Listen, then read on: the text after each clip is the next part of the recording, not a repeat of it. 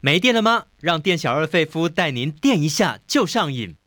Hello，电销上瘾，希望大家听了会过瘾。我是节目主持人费夫。如果你想知道最好玩的电影资讯，非常简单，只要在脸书上面搜寻中广主播曾武清，按个赞，加入粉丝团，就可以收到精彩的节目预告。这个礼拜有哪些新片呢？《野马分鬃》里面这个对于电影怀抱着梦想的青年，他以吉普车当做马，开往内蒙古寻找自由。真实世界是在讲劳资对立的电影，厂长必须遵照跨国集团的指示进行大规模的裁员，但是这个时候他面临两难，自己的家庭又有一些状况。《恋之光》一男三女剪不断理还乱的四角关系，《宿敌》则是印度片，大学教授遭到残忍杀害，学生们骚动不安。介绍新片之前，我们先来聊大明星。今天要介绍这位大明星，在韩流当中，他不是最帅的，但多变的角色与戏路啊，也是不容忽视的存在。他演过满族将军、花花公子、智能障碍父亲、逗趣的刑警、心机宰相、大叔作家，可以说是一古一今，正反都可，也可以算是南韩演技变色龙的代表人物。想知道他是谁吗？赶快进来，费夫电力公司。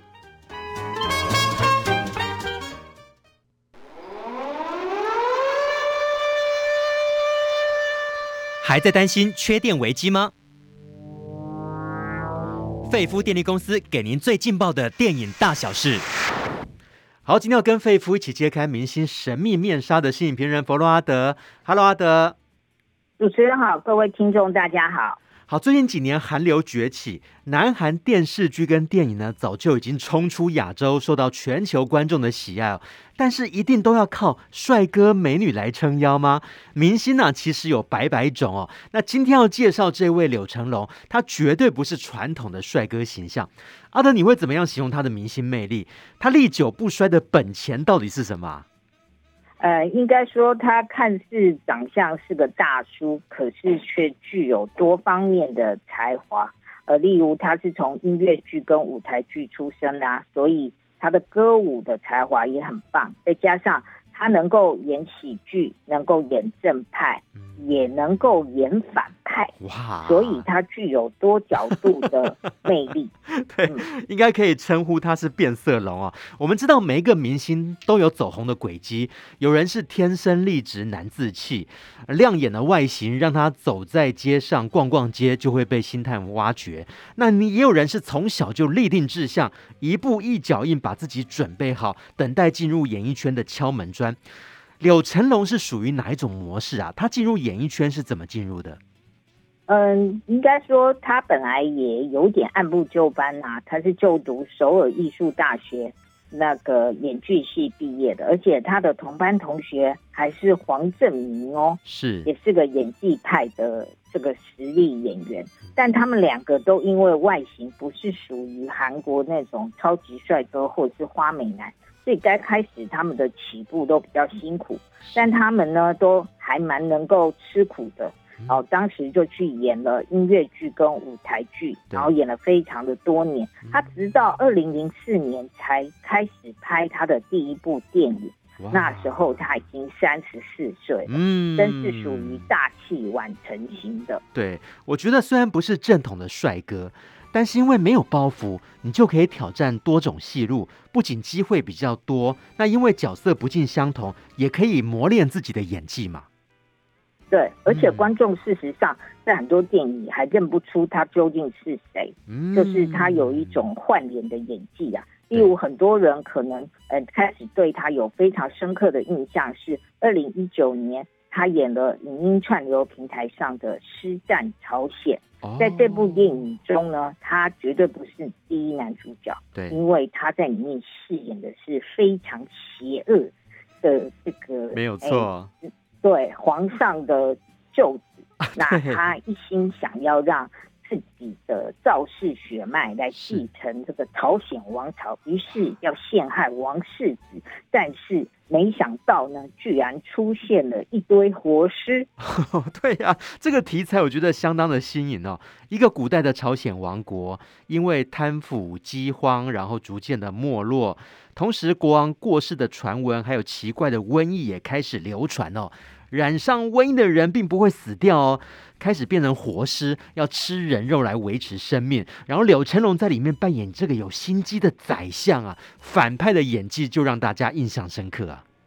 对，而且当然主角是王世子朱志勋啊。对，但是他演的这个反派呢，嗯、呃，在宫中啊兴风作雨，而且，嗯、呃，他为了要让这个生死草来继延续国王的生命，居然把国王变成活尸啊！哇，这个画面让大家看了都非常的惊讶。对，好，这个是电视剧的部分哦。那其实他在早期的电影。我们带大家来稍微回溯一下，他曾经在弓箭之战里面饰演满洲将领。这可是清军满族的精英部队统帅大将哦，率领着十万大军啊，然后对于手下的弟兄们视如己出哦。然后他的超级弓箭比一般弓箭手的弓箭还重了二十四倍哦，可以把这个目标啊呃狙击成功，碎尸万段。而且他的造型非常特别，亲自剃发上阵，还苦练满洲语，所以那时候他也是非常的努力、啊。对，嗯，呃，因为是说实在的，弓箭之战的男主角是朴海日，对，那他只是一个反派，而且是等于是满洲的将领，要跟当时的高丽朝鲜作战。嗯、那，嗯、呃，他在里面呢，就是不但呢替的那个。呃，满洲的发型，而且他永眼神非常的凶狠啊。嗯、那这部片子还让他获得了青龙奖的最佳男主角奖。对，为什么叫他是影坛的变色龙呢？好，在弓箭大战非常的骁勇善战。然后忽然之间，他又变身为花花公子。七人太甚的故事也蛮妙的。那林秀晶饰演的女主角呢，在丈夫眼中是非常恐怖的野蛮人妻啊，非常刁蛮，而且口不择言，每天就啰嗦个不停，要她去做这做那，认为全世界都跟她作对哦。这个时候呢，丈夫竟然重金礼聘个花花公子来色诱这个老婆啊，好让她主动提出离婚。结果这个花花公子，哇，演的人就是柳成龙啊。对，嗯，因为大家之前才在弓箭之战上看到他非常剽悍的马上英姿啊，对，没想到他马上就转变了这个剧他的那个演技的风格，居然变成了一个露肌肉，而且是调情圣手，嗯，就是非常会捉摸女人的心理，而且呢，女朋友是一个一个换。几乎就是属于那种情圣阶级的。那他李善均呢，饰演的这个受不了的老公，就拜托他勾引他的老婆。那他在片中使尽浑身解数，教了很多大家如何把妹的招数，也让他再度获得青龙奖的最佳男配角奖。很不简单，可以在战场上面出生入死，然后谈情说爱，在七人太甚里面。那后来他在双面君王。哎，竟然又变成王的推手，这个是朝鲜的光海王，他为了防备反对势力哦，然后把跟自己长得很像的一个贱民呢抓到宫中，然后逼他假扮成自己代理国事，但是没想到这个光海王身中剧毒啊，生命垂危，然后变成这个贱民呢，只能够上阵成为他的替身。那其中主导这个剧情里面这个大臣的角色许君啊，柳成龙演的也是演活了这位谋略家的角色。对，这位谋略家呢，是韩国的文豪啦，嗯，那他所以他是个真实的人物，而且在韩国呢，很多人可能都会在他们的课本上读到这位大臣的名字。那他在里面非常忠心耿耿的辅佐了光海王，但他后来也觉得这个替身呢，好像比真的光海王更关心人民。对，他甚至想要用这个。替身来取代了王，嗯，那他在这部电影中的精湛演出呢，不但让这部电影呢，就是当然饰演光海王的是，哎，也是演技派的李秉宪那他们两个对戏非常的精彩，嗯，然后这部电影创下了千万人次的韩国票房纪录，也让他拿到了大钟奖的最佳男配角奖。对，那既然讲到亲情的元素，柳成龙他其实也有演哦。七号房的礼物，它里面演有一个智力障碍的爸爸的角色哦，然后在片中的智商呢，相当于一个六岁的孩童，但是却抚养一个可爱的女儿。两个人相依为命，但是他意外卷入一桩幼童的奸杀案，结果被关进了监狱七号房啊。可是他的纯真好像感动了其他的狱友，竟然想办法把他的女儿偷渡进来哦。这个影片赚人热泪，好像变成韩国版的《他不笨，他是我爸爸》。对，而且比西恩潘演的那个更有层次，因为他这部电影中呢还加入了监狱里面的情节。对，那这个监狱里面的七号房里面的那些囚犯们跟他之间的这种友情，嗯，然后当然最后也有韩式那种催泪的指数啦。是。那这部电影居然，这是应该算是刘成龙第一部主演的商业大片，嗯、那也创下了千万人次的票房纪录，也让他拿下了百想艺术大赏的最大赏和大钟奖的最佳男主角奖。呃，从这几部电影呢，他已经是大满贯了，没有错。韩国重要的奖项他都拿到了，没有错。好，千万怎么可以不提这一部呢？机不可失，阿德非常的喜欢哦。之前也在节目当中有推荐过，他在里面当卧底警察，大展喜剧魅力啊。美味炸鸡竟然变成一个最强的掩护，那他带领这个弃毒组呢？看起来是一群办事不力的卤蛇哦，可是呢，呃，阴错阳差，他们开启的炸鸡店的生意，餐厅还一夕爆红，真的非常好笑这个剧情。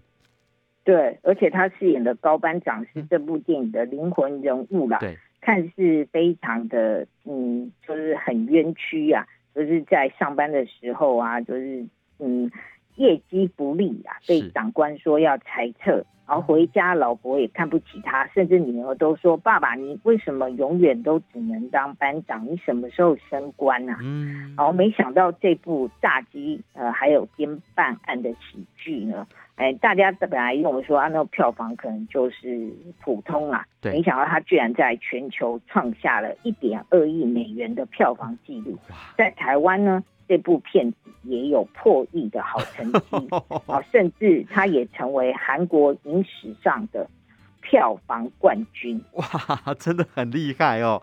那接下来他在《作家我就烂》里面是饰演一个陷入低潮的作家，离婚之后还跟前妻纠缠不清，还发现老友跟前妻啊成为一对恋人，男学生也对自己呢真情告白啊，这样一位平凡大叔的角色。发生一连串非常荒谬的情节哦，柳成龙诠释起来也是相当的精彩啊。嗯，对，那就是这部片子最劲爆的就是，哎，他虽然是异性恋，没想到他的男学生 呃，居然就是爱慕他，而且男学生终于呃，男学生非常会写作嘛，是，所以男学生写作的这些风格也终于刺激了这个。已经很久没有写出作品的作家，嗯，就是激荡了他的嗯思路这样子，所以他这是他的喜剧演出。当然，呃，我们之前也有介绍过，嗯，就是韩国一个非常杰出的电影《枝山遗谱》，是，那他就是饰演韩国的文豪丁若庸，虽然他在里面的戏份不是很多，对，但是他跟哥哥丁若全两个兄弟都被流放，然后。彼此非常思念对方，嗯、然后两人书信往来的这个场景啊，嗯、这个戏份，我觉得虽然柳成龙的戏份不多，是但是也有画龙点睛的效果。对，好，这个礼拜柳成龙他有一部新片哦，《人生真美丽》，里面这对夫妇呢，这个老婆呃为了丈夫跟小孩奉献了一切，但是有一天发现自己啊。来日无多，不知道该如何面对接下来的日子。结果他所想要的最后礼物，哎，竟然是去寻找初恋情人。那这个时候呢，对这个要求就很荒唐。可是老公还是陪她走上这一段旅程啊。对，然后这部电影比较特别是，它是用呃音乐歌舞剧的形式呈现啊，哦、那呈现了韩国七零年代嗯、呃、之后的流行歌曲。啊，更重要的是，柳成龙其实当年是韩国乱打秀的第一代演员，嗯，所以呢，这些音乐跟歌舞是可以发挥他的以前所蓄积的实力。嗯、那当年以前有曾经去韩国看过乱打秀，说不定你们就有看过柳成龙的演出哦。嗯，好，我们待会儿就要介绍这个礼拜还有其他的新片哦，不管是影音串流平台还是院线上映的，不要错过哦，非常精彩。我马上回来。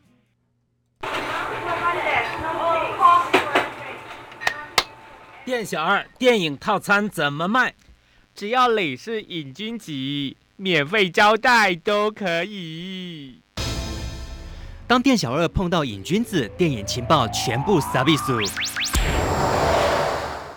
好，欢迎大家来到店小二费夫经营的电影餐馆。可是开张之前，还是让我宣传一下，赶快加入费夫的粉丝团，非常简单，在脸书上面搜寻中广主播曾武清，按个赞就可以了。那么今天请到跟我一起长出的，还是我们的好朋友影评人弗洛阿德。我们先来介绍这一部是影音串流平台的片子《宿敌》。《宿敌》的故事呢，发生在印度。哇，这个也是非常耸动，这个题材哦。一位大学女教授一开头她就死掉了，然后疑似还遭到奸杀。哇，这是一个非常震撼社会的社会事件哦。那到底她为什么死掉的？甚至还有人质疑说，哎，是不是什么她穿着的太清凉啊？然后呢，晚上还在外面游荡啊？先请阿德来讲这个故事好了。对，然后这位女教授呢，非常年轻，而且她受到学生的爱戴。嗯，那当她就是被疑似被奸杀，而且被歹徒焚尸，然后这样的事件发生之后，人民非常的愤怒，嗯，而且学校的校长居然说，谁叫他十点多才离开学校啊？所以才会遇到这种太扯了吧？嗯，对对对，甚至说一个教授。死了，还有千千万万教授想要进我们学校，嗯、但校誉被毁坏的话是无法恢复。我的老天爷，你看哦，一个生命的一个过世，他竟然想到的是维护他的校誉，还去检讨被害人啊！对，于是引起了学生的愤怒，嗯、甚至学生就开始展开抗议，嗯、然后要求警方立刻找出凶手是谁。对，哦，其实之前大家这几年也可以常常看到印度。也有常常发生这种妇女被杀，然后于是群众非常愤怒的新闻，啊，于是呢，这也成为这个电影的情节。那学生抗议也也没关系，没想到当地的政府居然派警察进入校园，嗯，而且殴打学生，嗯，因为学生其实只是和平抗议，是，但是警方居然，嗯。这校园也是不能随便闯进去，但他们就闯进去，而且把学生就直接抓来打。哇，我的老天爷啊！哎，所以事件越演越烈，太夸张了吧？对，事件越演越烈的时候，这个这个虽然只是发现发生在印度的一个邦，但是呢，因为这种非常 非常具有这种新三色。对，再加上学生被打，对，所以呢，这新闻就上了印度的全国头条。哦，然后这时候呢，当地的执政的这个官员呢，嗯、就立刻派了一个新的这个看起来非常正直，而且是一个单亲爸爸，独自抚养一个小孩小男孩的这个中阶的警官出来。换他来管这件事情，嗯，然后警官首先去学校跟学生沟通，嗯，然后看起来他非常的厉害，而且他开始过滤非常多监视影片，嗯，找出当初哎，究竟杀害就是出现在女教师作为被焚尸的现场的这些所有的汽车，到底是谁做的？然后迅速的逮捕了四个这个凶手。而且这四个凶手还非常的嚣张，嗯，他们呃他们在当地呢，为什么可以这么嚣张？其实他们平常也犯了很多法，是。啊，例如抢劫、恐吓之类，可是他们都没事，嗯，哦，要不然就是被判轻罪。为什么？原来他们这四个人是当地的宗教哦，专门帮政治人物选举的，背后有靠山呐。对，所以他们每次发生什么事情都没事，而且他们很嚣张的就说啊。这次应该也没有啦，就进去牢里面。反正你们可能要十三年后才能判完，就是最后才这个审判定验这样。嗯，然后，然后这时候呢，我们就看到这个非常正义的中阶警官，啊，既然接到上上面的命令，说要把他们转移到另外一个监狱，对，于是呢，呵，他居然开枪杀死了这四个囚犯，是因为他觉得司法判决对我们来讲没有用。还是可能会被轻判，呃、甚至背后的靠山那个实力实在太强大，所以干脆就把他们直接干掉啊。对，不过他当然他说的理由是歹徒就是攻击警察，于、嗯、是他们出于自卫，哦、然后就是开枪杀死了。但但是，呃，当然这部电影就在印度呃，我们这样子看的话，它是会有一个第二部分，是。就是下半部的时候，接下来人权委员会就要调查这件事情，嗯、然后警官也出庭，然后呃，警官的这个呃，就是警警方的这边的检察官呢，就声声称说是这是正当防卫，对，而且全国的包括媒体的名嘴呀、啊，或者是人权团体呃，就是妇女团体呀、啊嗯、的领袖都出来声援这位。警官说他错的对，大快人心。嘿，人渣就应该把他杀了。嗯、然后结果呢？哎，人权委员会请来的这位律师，他是一个瘸呃瘸腿的律师，拄着拐杖。嗯、然后呢，他在法庭上一一向大家分析，说你呃分析这个案子，他认为凶手不是这四个人。哎呦，峰回路转，竟然还有这一幕啊！哇，对，而且。我觉得这个剧情呢，让大家可以看到是像这样子的一个这个省啊，就是所谓印度的邦，嗯、他们的这个执政党是啊，那个的的领袖，他可以说。政治家最大的武器是。群众的感情，我们要煽动起他们的情绪，嗯，让他们愤怒的忘了思考，嗯，我们就能够统治他们。哦，当你忘了思考的时候，在选举的时候，也许你就盲目的投下我这一票啊，投给我这一票。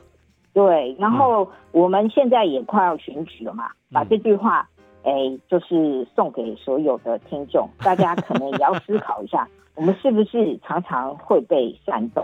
然后，当然，在这一个法庭戏啊，虽然印度的法庭是很简陋的，但是像这位律师啊，他讲了一些话的台词，我觉得也很精彩。他说：“嗯，让提出问题的人沉默的政治，让讨论的人戴上手铐的政治，嗯，仇恨的政治，嗯，呃。”他说：“嗯，所以任何人在监狱中都会有人提出问题，因为这个国家不是任何人的私有财产，嗯，这是我们的国家，嗯，所以人民应该要提出问题，嗯，而不是被提出问题的人被解决，嗯嗯嗯，嗯，因为政治是管理众人之事哦，你就是要为人民来服务的，人民才是头家啊。”对，然后这部电影呢，其实是峰回路转，嗯，然后也让我们大家重新的思考一下，我们从网络或者是社群媒体或者是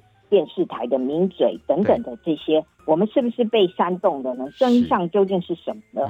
那律师说的这些台词啊，我觉得是有振聋发聩之效。他说，如果媒体就负责决定谁是凶手，是担任判判决的角色，而、嗯、警察负责执行。那要我们这些站在法庭上，他所谓的律师、法官，嗯、呃，律师、法官、检察官是要做什么呢？嗯，对。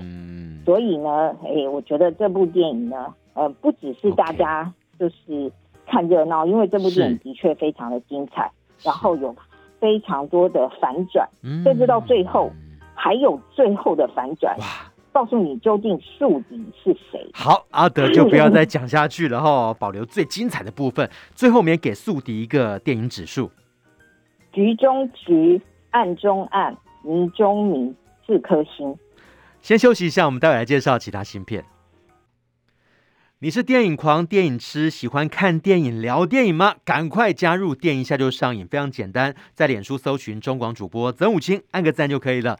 好，今天跟我们一起来讲电影的还有影评人佛洛阿德。我们接下来介绍这一部在院线的新片《恋之光》。《恋之光》是一个日本的校园纯爱片哦，然后里面还蛮特殊的，这个男主角呢，诶，他竟然好像有一种灵异的能力，特殊的体质。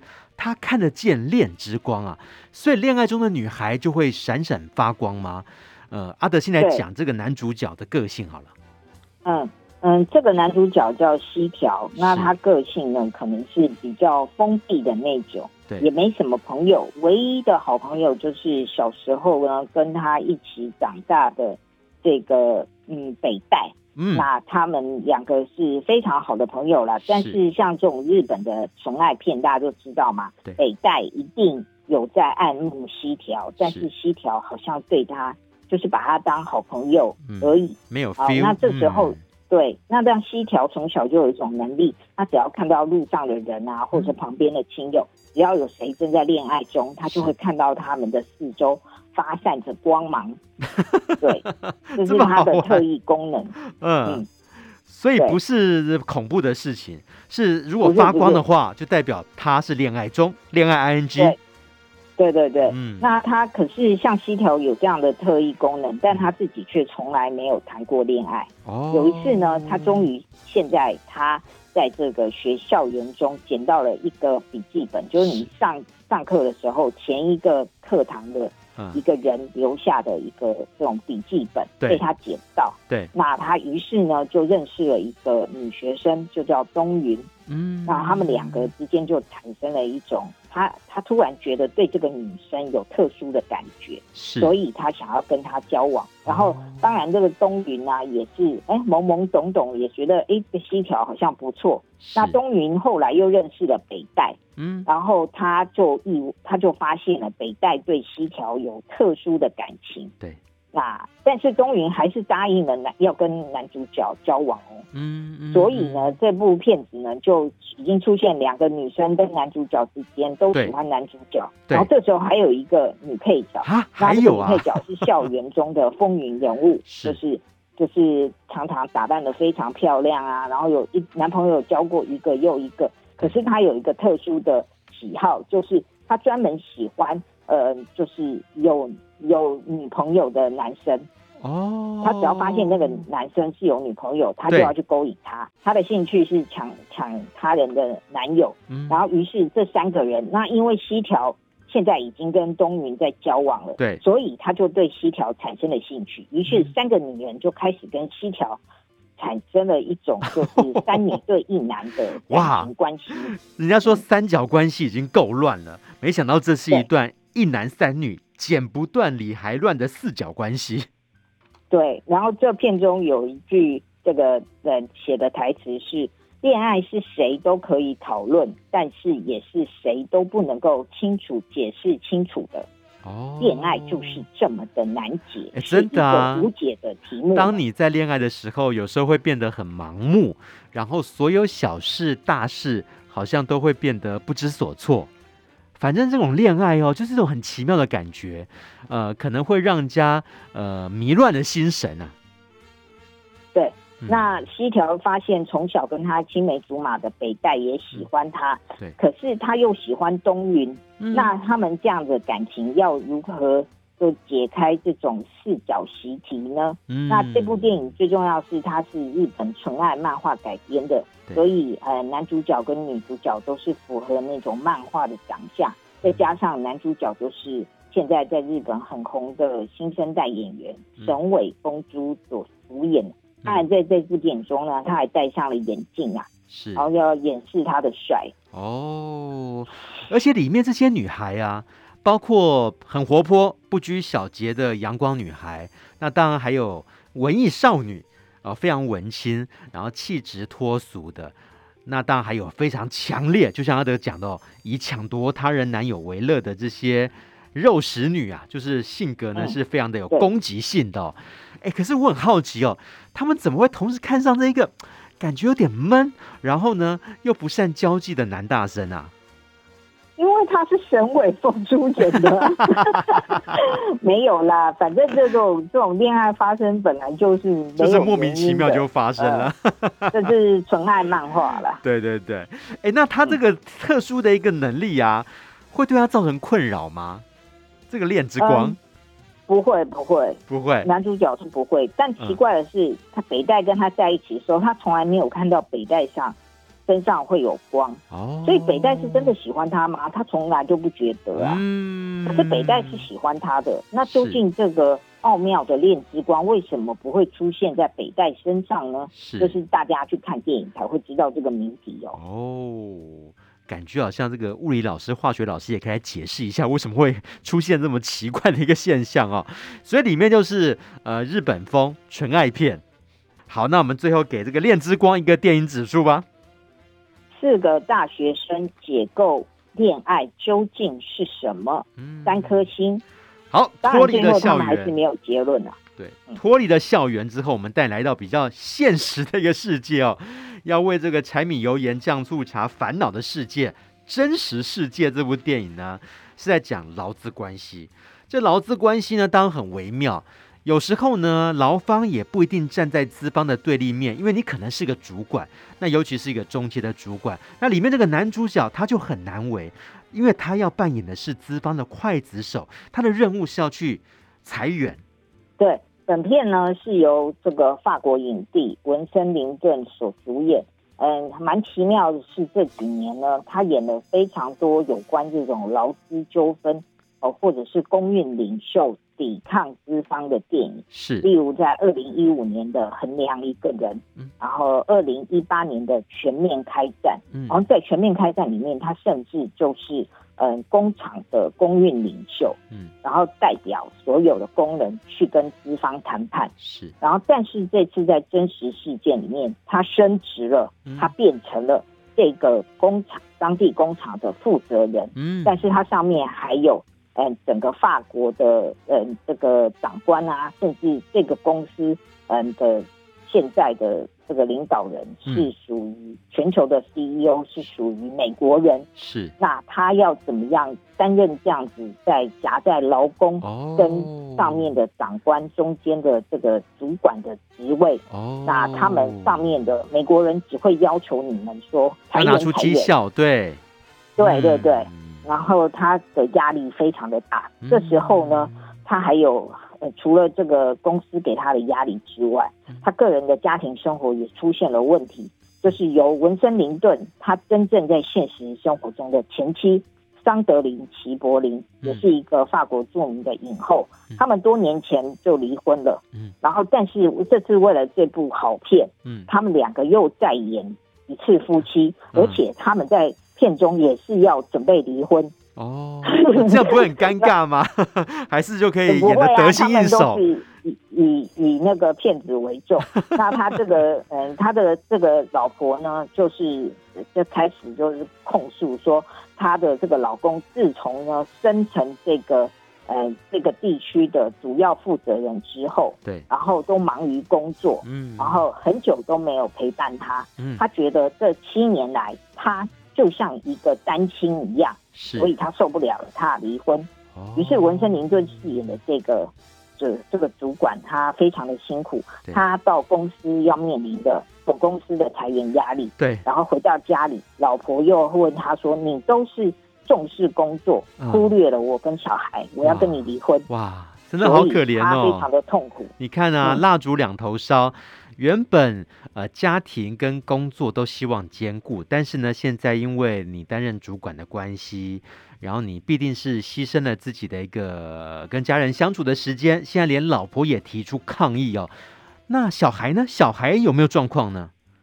嗯，大女儿是还好，大女儿就在国外读书，嗯，呃，不在国外的毕业以后在国外工作，但小儿子呢？呃，居然小儿子本来成绩也蛮不错的，但是小儿子突然出现了一些精神的异常，哇，啊，甚至要看医生，甚至要呃急性发作的时候还必须住进了精神病院，嗯，那这都对他产生了极大的压力，他就是蜡烛 N 头烧，嗯，啊，甚至还要跟美国的这个 CEO 嗯做视讯会议，嗯。然后商量裁员的事情，嗯，那他根本就是濒临崩溃的边缘。哇，真的哦！而且你要去请人家走路哦，呃，我想他被夹在中间，应该是很两难，应该是很难为哦。对，因为他也跟员工都是有感情，因为他是从底层升上去的。啊、那他，我觉得里面有也有一些。嗯，就是编剧写的这些台词啊，嗯、我想也是让所有的劳工跟所有的经营者也可以思考的是，呃，其实公司不是由数字组成的，而是由员工组成的。嗯、是，那上面的人或 CEO 等等，一天到晚只会拿数字讲绩效等等，但事实上公司的组成不是。由员工组成的吗？难道是由数字组成的？数字就可以工作，会生产物品吗？嗯，对啊，这是个思考的面向，但是可能资方永远不会想到这一点哦。你要如何在公司的治理当中呢，多一点的人性，多一点的人味在里头啊？不要什么都是数字化管理啊，绩效化管理。嗯，对。然后像这样的一部电影，我相信，嗯，在法国呢是可以获得非常多的共鸣，因为大家也知道啊，法国的劳工啊。就是他们的罢工率是世界有名的，是。那他们也会非常努力的争取自己的权益。嗯，那这次呢，这个主角他要面临的总公司要他裁员百分之十的压力，嗯，最后他究竟会怎么做呢？嗯，就请大家去电影院欣赏这部电影。嗯嗯嗯。那自己对于家庭这一方面这个难题哦，该如何去解决呢？因为如果说他都把时间留给了工作，一定没有办法陪伴家人啊。对，嗯，那就是看他之后要怎么选择，嗯，而且也要看他，嗯，就是他精神已经出现异常的儿子，对，他又要如何帮助儿子走出了这些嗯疾疾病的困扰？对，哦，这也都是这部片的重点。当然，我们也会看到，就是。呃，法国影帝文森林顿啊，就是他深厚的演技实力。嗯，对，我觉得虽然都是在讲劳资的故事，劳资三部曲，然后他从一个公运领导，然后现在呢变成一个你要去执行资方任务的一个刽子手的角色哦。其实那种心态的改变是不太一样的，你的立场必须要不断的切换。那文森林顿这一次的演出还是呃表演教科书啦，也让大家非常的佩服。好，那我们最后呢，也给真实世界一个电影指数好了。中阶主管面临裁员压力，四颗星。嗯，好，我们今天的介绍了几部新片完之后呢，我们待会还有还有最后一部呢，听完之后就要马上进入。孤注一掷大作战，大家也可以想一下，你现在心中的理想的孤注一掷的名单，会跟阿德最后的选择一样吗？一定要把节目听完哦！欢迎大家回到店小二费夫金的电影餐馆，来到电影下就上映，赶快请出我们的好朋友，就是影评人弗洛阿德。我们要继续介绍这一部《野马分鬃》，他是在讲电影人的故事。拍电影很辛苦哦，在以前国片不景气的年代，还说如果你要害一个人呢，就鼓励他去拍片，而且拍电影好惨哦。听到最多的就是抵押房子啦，因为需要资金周转，搞到最后东借西借都借到没有朋友。可是他的还是有很多年轻人怀抱着电影梦哎。是的，是的，嗯、而且现在影音串流平台啊，更可以把自己的作品推向国际，有更多热情的年轻人想要投入这个行业，包括我们要介绍这部电影的男主角就是。哦，这部电影的男主角他的名字叫做阿坤，他是影视学院录音系的准毕业生，那这个时候。呃，他是迫不及待想要呃步入社会，然后去干一番的大事业吗？他有没有自己的一个梦想啊？对，他的梦想，当然他对呃拍电影就非常有兴趣，而且他现在已经是大四了。对，事实上呢，他已经在就是有在接一些导演的片子，哦，然后担任这个录音师是的工作。那他。就是兼差赚了不少钱，更重要的是他在学校虽然已经大四要毕业，但是很多教授还对他很不满意，因为他有时候不是去约会，不然就是到外面兼差，学校的课都没来上，他即将可能会被当，而且延毕。哇，如果被当的话，就拿不到这个毕业证书。但是他好像一直怀抱这个梦，那个梦是呃跟内蒙古有关啊。对。其实骗子的一开始就是他在教练场练车啦，对，那后来还跟教练起冲突，嗯、年轻气盛嘛，他觉得我早就会开车了，嗯、只不过要来你这个教练场，就是必须要来教练场才能考驾照嘛。是，那后来他居然哦，就把自己平常这种兼差赚的钱两万块，他去买了一台破车，哦、然后这个台车呢是那种吉普车，对，然后代表了男主角阿坤的野性，就跟我们的骗子。嗯片名一样，野马分鬃。他一开始出现的时候，我们看到他的头发就像那个马的头发，是两边剃掉，然后后面留很长，像马的鬃毛。马的鬃毛一样。哦，对对对。那根据导演的说法，其实野马分鬃啊，指的是在呃太极当中呢，一个招式，一个动作，就是双臂必须在身前平衡展开的动作，就好像呃奔驰的野马，那个鬃毛会左右分披啊。好，那我很好奇哦，介绍完那个片名之后呢，那他又想要拍片，在外面又开始有一些这个工作，接下来遇到哪些状况让他意想不到？是不是状况连连？嗯，是的，嗯、呃，首先呢，就是没去上课，甚至他上好不容易去上课。他在台下也不专心听课，是然后甚至还会说：“老师，你讲的不对。”嗯，老师，你实务经验没有我多。哇，这么强！然后惹火的老师，那他私底下有一个女朋友，但他女朋友呢，平常就是在当车模，他就觉得女朋友，嗯、你那穿当车模怎么穿那么少？然后女朋友的爸爸又就说：“哎，你快毕业啦。”我跟你讲，考个公务员吧，还硬要帮他报名，那他当然他是一匹野马，怎么可能去当公务员呢？他也瞧不起公务员啊。嗯，那更惨的是，哎，他最新接到了一个案子，就是帮一个文青导演，就还没有知名度的文青导演拍一部艺术片。是，然后这部艺术片呢，导演居然说啊，我们在北京拍拍就好了。明明那个里面故事有讲到是内蒙的大草原，啊，导演居然想混，而且这个导演呢。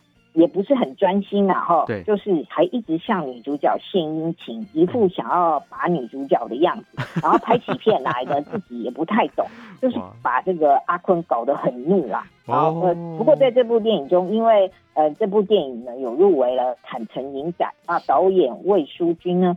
也应该是侯孝贤、王家卫的电影的粉丝啦，嗯、所以在这部电影中也有不断的提到了侯导跟王家卫。嗯嗯嗯嗯，也可以看得出来，这个年轻人他是有理想的，呃，不然他投身在那个拍片的环境，哇，看到导演竟然是一个大草包，然后呢，呃，都瞧不起人，摄影师也在倚老卖老，他当然就很不开心啊。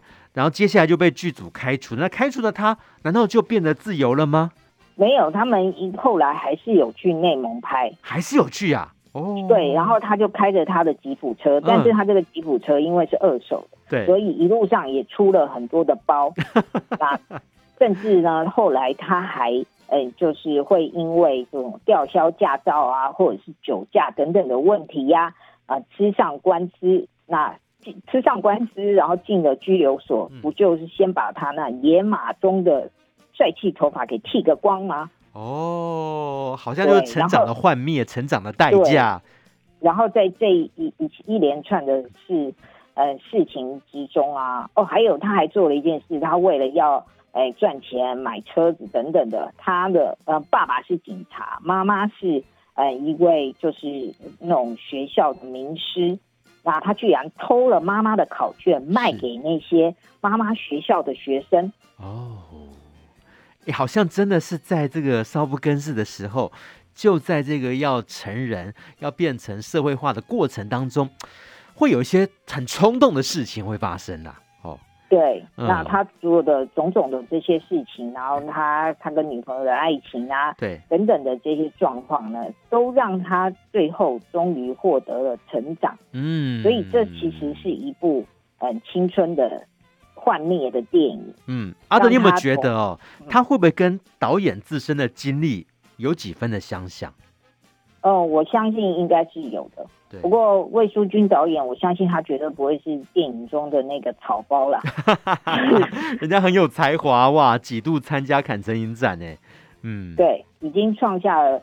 第三度入围坎城影展的这个记录哇！五年之内三度入围哦，他已经打平了这个贾樟柯的影展记录，也为自己打响了名号。所以我觉得它里面比较特别的，应该是在讲当代青年的一种迷惘，还有呢，面对现实人生所展现出的叛逆的气质哦。所以也可以呃凸显出来，镜头底下的就是现在中国大陆当代青年他们所面临到的一些状况。嗯，对，例如说他想要买一辆车啊，然后觉得这样子才可以嗯、呃、追上女生啊，然后在路上很拉风，嗯、就是现在的嗯青年对于物欲的追求。嗯，那如何呢？因为他为了要物欲，甚至可能。还出卖妈妈，偷妈妈的考卷，嗯、去卖给呃那些高中生等等的这些脱序的行为。嗯，那那他终于在这些嗯试炼中，不论是在工作、情场啊，对，嗯等等，甚至最后哎必须去面对法律的制裁是的状况，然后他才终于嗯从脱离了他的青春期。嗯，野马终于。找到了自己哦，好，那这个就是这个礼拜的芯片。我们接下来呢就要进入这个单元喽。孤注一掷大作战什么意思呢？我们介绍的芯片非常多元，有在院线上的，也有在影音串流平台上的。但是如果只有一部片的时间跟成本，阿德的选择会是哪一部呢？嗯，推荐给大家的是影音串流平台上的印度电影《宿敌》。然后这部长达近三个小时的电影中，探讨了印度女性的困境，还有教育的腐败，以及政治和种姓制度之间的问题。当然，最重要还有媒体如何操控大家带风向的状况。是。那呃，最后呢，我觉得这部电影就像剧中让我们看到。甘地的画像以及甘地的名言，在良心面前，没有少数服从多数的法则。嗯，把这部电影推荐给大家。除了介绍新片，我们也要关心好片。即将下档的好片，容易受到忽略的好片，抢救影片大作战要救哪一部？嗯，推荐给大家的是伊朗电影《赎罪风暴》。嗯，呃，要求国家为。丈夫冤死道歉的寡妇遇上良心不安来赎罪的法官，嗯，这是一段悲伤的电影，嗯，然后由伊朗女导演自编自导自演的作品，然后把这部电影推荐给大家。好，因为时间的关系，只能够跟影评人佛洛阿德聊到这边喽。希望下次阿德来到节目当中推荐更多的好电影。谢谢大家。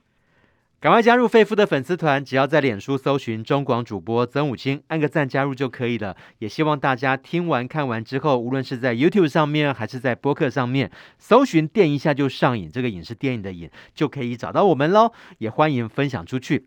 我们下礼拜继续来聊电影，拜拜。